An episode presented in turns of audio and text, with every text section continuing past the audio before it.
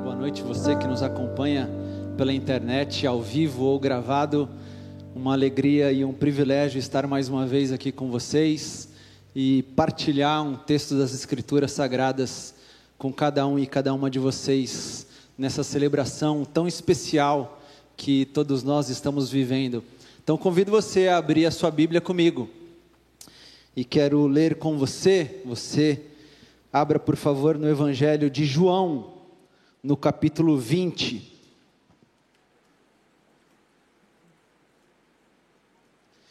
Evangelho de João, capítulo 20.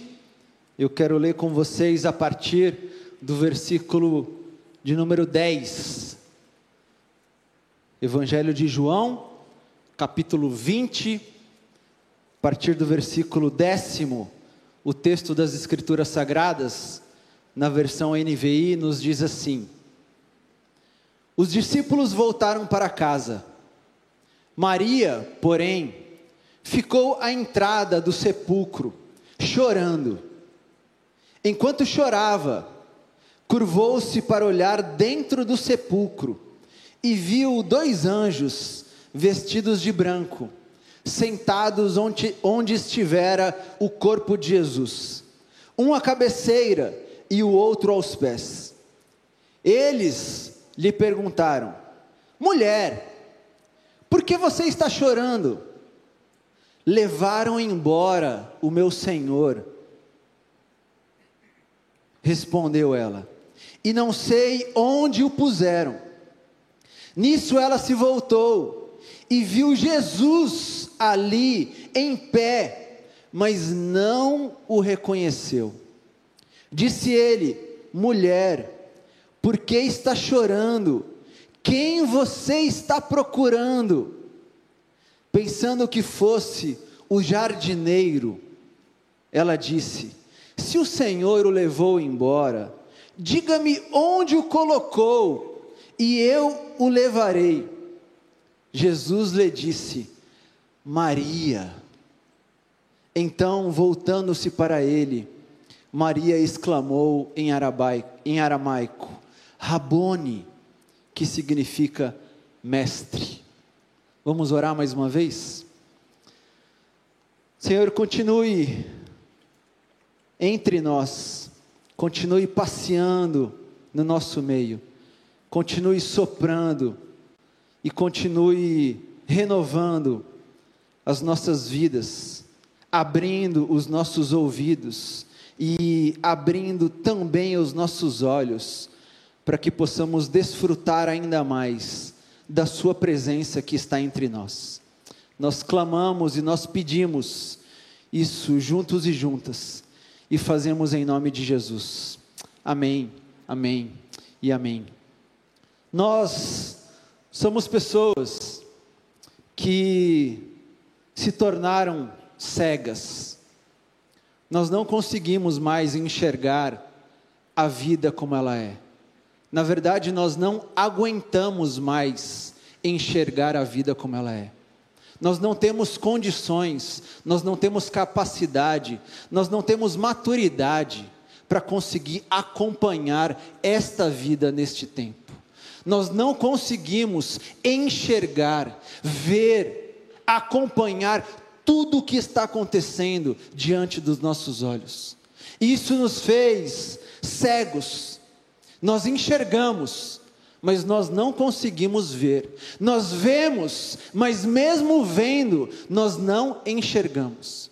Até pouco tempo atrás, nós achávamos, ou nós conseguíamos, acompanhar quase tudo o que acontecia na vida.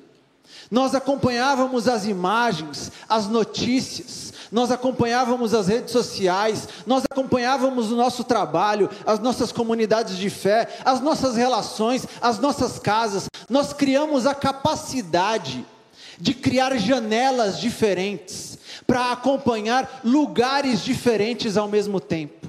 Nós conseguíamos, nós conseguíamos enxergar muita coisa ao mesmo tempo. Mas já faz algum tempo que nós não aguentamos mais, que nós não conseguimos mais, que nós deixamos de enxergar a vida, diante de tanto sofrimento, diante de tanta dor, diante de uma vida que se tornou um cemitério a céu aberto, diante das nossas famílias que cada vez mais quebraram por várias questões, diante do nosso país que está cada vez mais dividido, diante de fake news, diante de guerra, diante de pandemia, diante de tudo isso, nós não conseguimos mais, nós não enxergamos, nós nos tornamos cegos, porque nós vemos, mas nós não enxergamos tudo. Nós observamos, nós estamos em todos os lugares, mas nós não aguentamos enxergar a vida, enxergar todas as coisas que estão diante de nós, em nós. Mas esse texto que nós lemos mostra Maria Madalena. Maria estava em um cemitério. Maria estava no cemitério à procura do corpo de Jesus. No capítulo anterior, nós vemos que Jesus havia sido morto, Jesus havia sido pregado em uma cruz e depois morto. E depois de morto, Jesus foi encontrado por um discípulo que foi ao seu corpo para dar um sepultamento digno a Jesus. José de Arimateia, que foi buscar dizendo: "Eu preciso levar esse homem daqui". E então José encontrou a ajuda de Nicodemos. E os dois levaram o corpo de Jesus para oferecer um sepultamento digno a Jesus.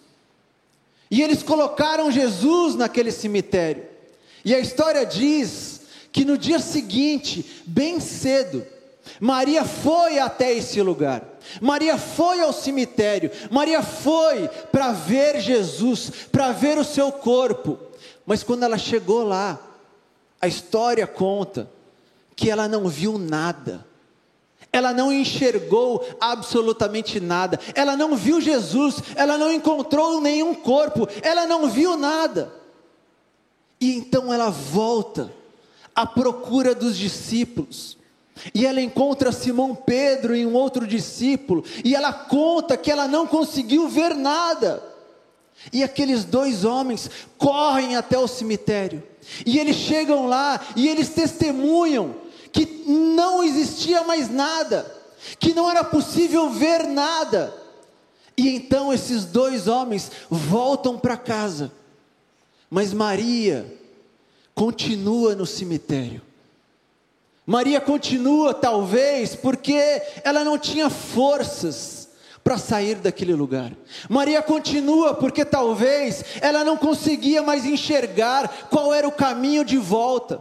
Maria continua porque ela está triste. Maria continua porque ela não viu nada além do medo. Ela não viu nada além da tristeza. Ela não viu nada além do vazio. E nós sabemos o que é não ver nada. Nós sabemos o que é ver, mas encontrar apenas o vazio. Nós sabemos o que é ver, mas encontrar apenas a dor e a tristeza, porque nós estamos neste lugar. Nós estamos neste lugar aonde vemos, mas vendo não vemos nada, além de um vazio além de uma dor, além de uma tristeza, além de um desespero. É tanta dor, é tanto sofrimento, que não é possível mais encontrar nada diante disso. E quando eu penso nessas coisas, eu sempre volto para uma história, uma obra clássica de José Saramago, que escreveu certa vez o livro Ensaio sobre a Cegueira. E eu acho extraordinário essa obra, esse livro, que inclusive se tornou filme.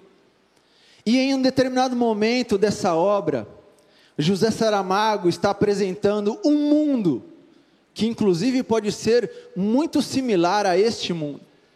Um mundo onde todas as pessoas não conseguem mais ver, onde todas as pessoas se tornaram cegas, onde todas as pessoas perderam a sua visão. Mas nessa obra, existe uma cena que me marca absurdamente. Porque José Saramago apresenta este mundo, mas ele mantém uma mulher com visão, uma única pessoa, uma mulher que manteve a sua visão, que manteve a capacidade de enxergar absolutamente tudo. E existe uma cena aonde essa mulher, ela está em um galpão, talvez em um hospital, e ela está ajudando as pessoas que perderam a visão. E aquela cena é extremamente forte, porque aquela mulher está nesse corredor e de repente ela olha para esse corredor e ela enxerga demais. Ela enxerga tudo ao mesmo tempo.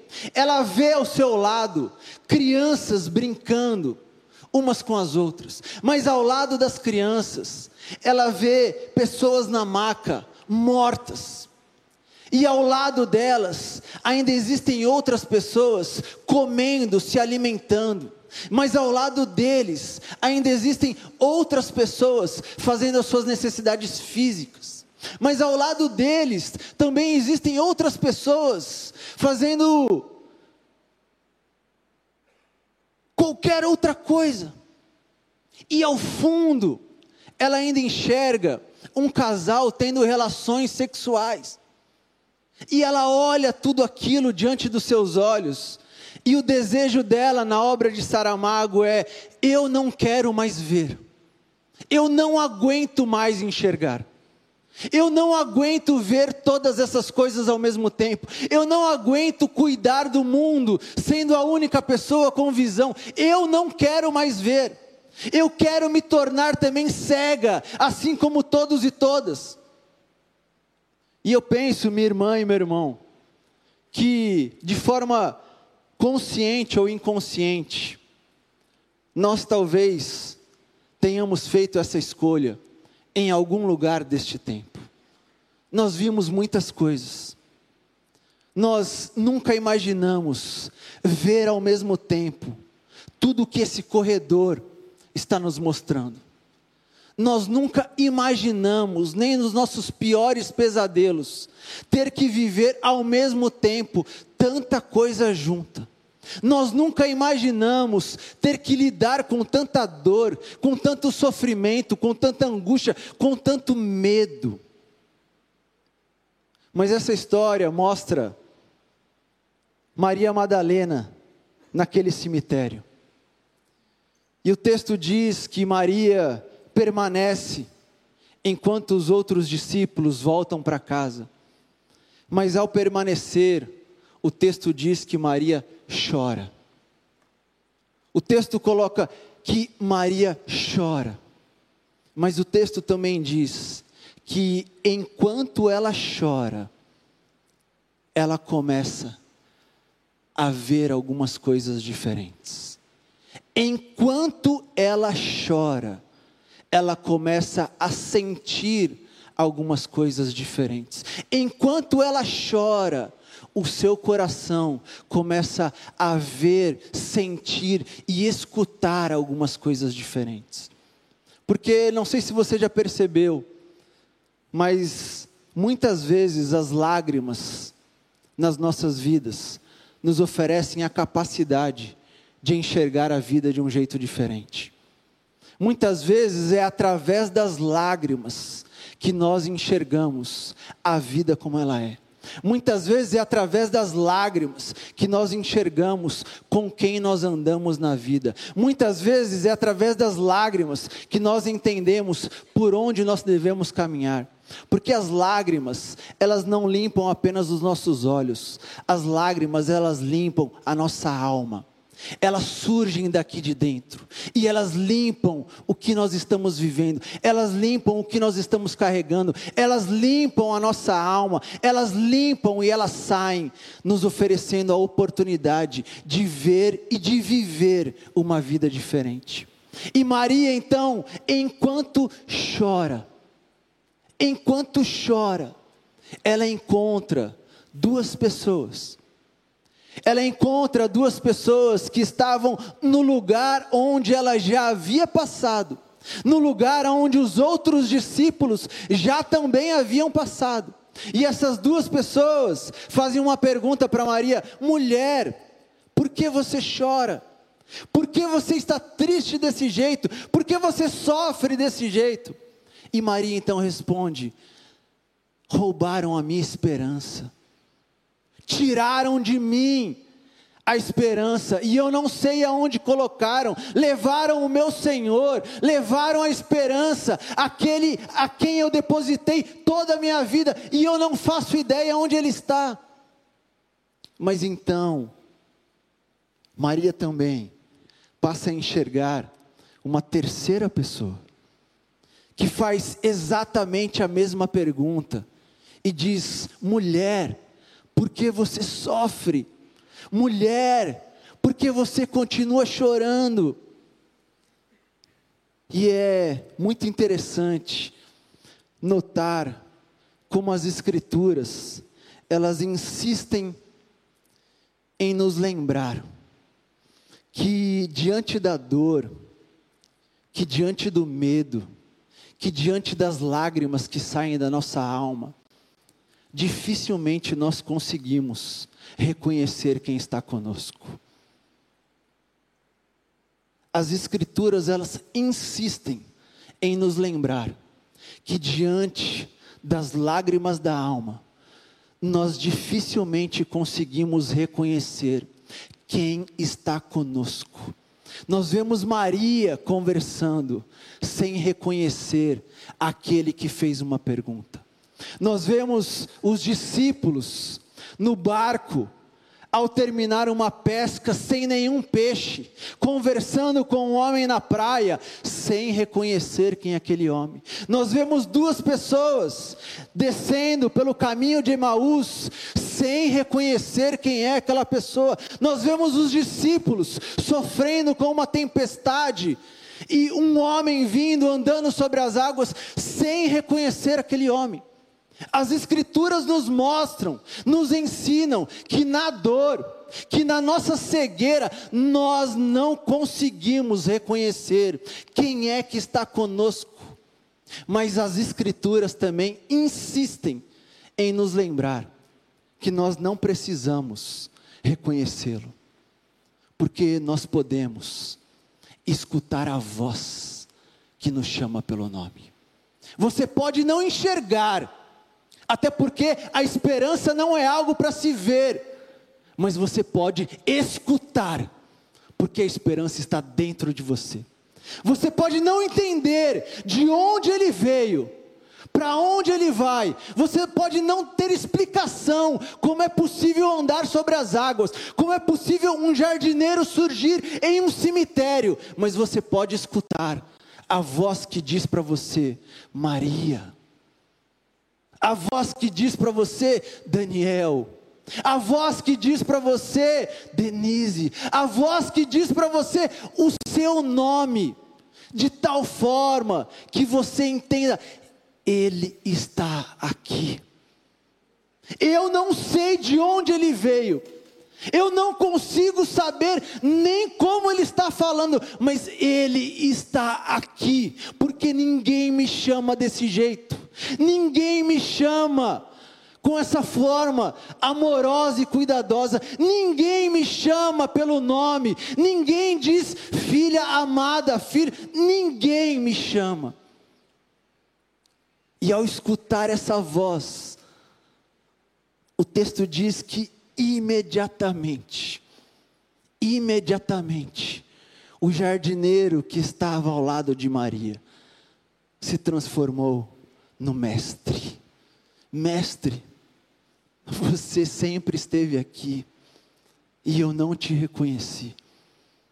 Mestre, você me acompanhou nesse caminho todo e eu não percebi. Mestre, você nunca me deixou.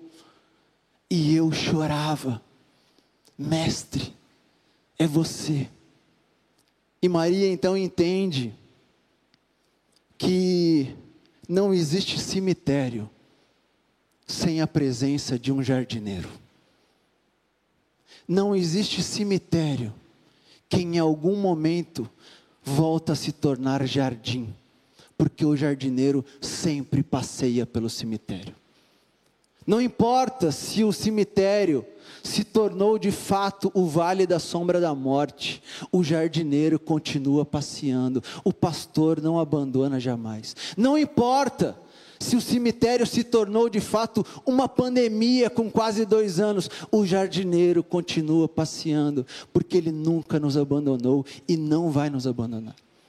A questão não é o que você está vendo, a questão não é se você está vendo, a questão é quem você está escutando e qual a voz está falando dentro de você.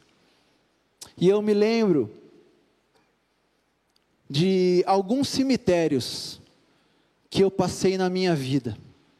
Me lembro de pelo menos três fases, três momentos que eu tenho claramente como um cemitério a céu aberto na minha vida. Mas eu lembro talvez do maior ou pior cemitério que eu passei nessa minha vida.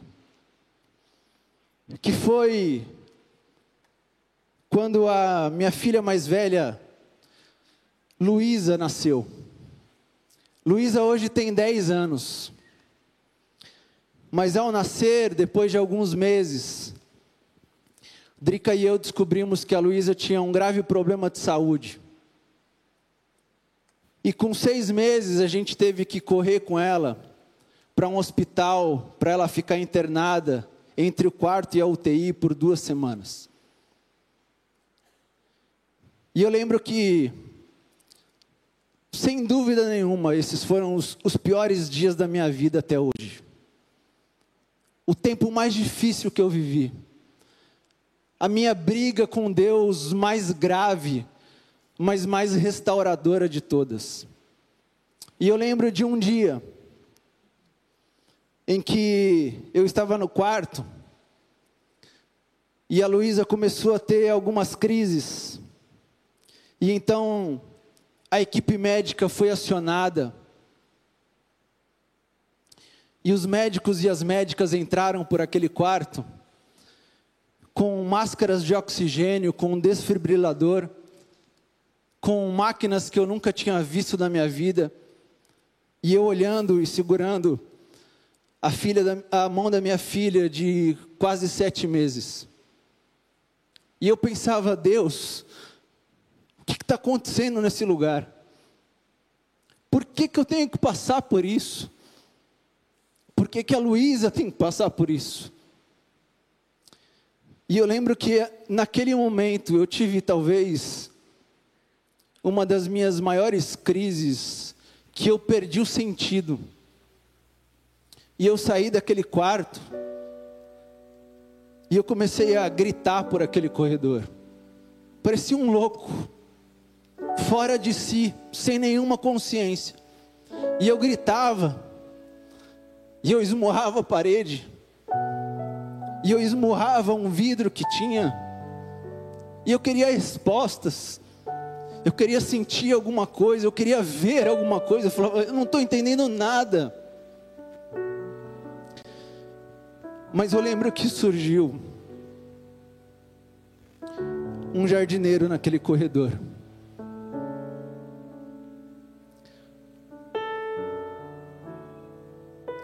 alguém que caminhava comigo, que era meu pastor, e que surgiu absolutamente do nada, e que eu escutei a voz no fundo dele dizendo: André, André, e eu gritava e eu não via ninguém, mas eu ouvia uma voz. E eu lembro que o Ari me abraçou. E ele literalmente me carregou até um quarto daquele hospital. E ele me colocou na maca. Ele se ajoelhou comigo e ele disse: André, Deus está aqui chorando com você. Não duvide disso. Deus está aqui chorando com a Luísa, André. Não duvide disso em hipótese nenhuma. Não acredite em nada a não ser que Deus está aqui chorando com você, com a Luísa e com a Andrica. E eu entendi. Eu vivi essa experiência de estar à beira de um cemitério, mas ouvir o jardineiro chegar falar o meu nome e lembrar: você não chora sozinho nesse lugar. Esse cemitério não é um lugar abandonado. Esse cemitério é um lugar de encontro, porque existe um jardineiro, não apenas cuidando da grama, mas cuidando de você. Você não chora sozinho neste tempo. Você pode não ver, você pode não entender, você pode não saber de onde veio, você pode nem saber o nome, você pode não reconhecer, mas minha irmã e meu irmão, por favor, acredite, você não está nesse cemitério sozinho.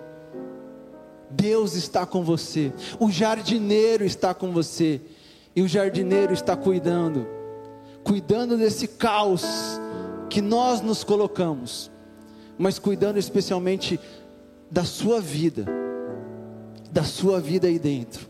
E o meu convite para você é que nessa noite, mais uma vez, você escute. Não importa de onde ela vem, não importa como ela fala, mas que você escute uma voz dizendo claramente, claramente o seu nome e que essa voz faça a esperança voltar dentro de você, e que essa voz faça você olhar para algum lugar sem entender exatamente onde, mas dizer: Mestre, você está aqui comigo. Mestre, você está aqui comigo, você não me deixou. E que essa mesa te lembre, te lembre o que ele fez por você, mas lembre especialmente onde ele está agora, em você e em cada um de nós. E que você continue, continue confiando que o cemitério é real, mas o jardineiro continua cuidando. Que em algum momento as flores vão voltar, os frutos vão voltar, mas que ele continua cuidando da grama e cuidando da sua vida, da minha vida e das nossas vidas, porque Ele continua passeando, porque Ele está entre nós, porque Ele nunca nos abandona. O jardineiro está conosco. Deus te abençoe e nos abençoe.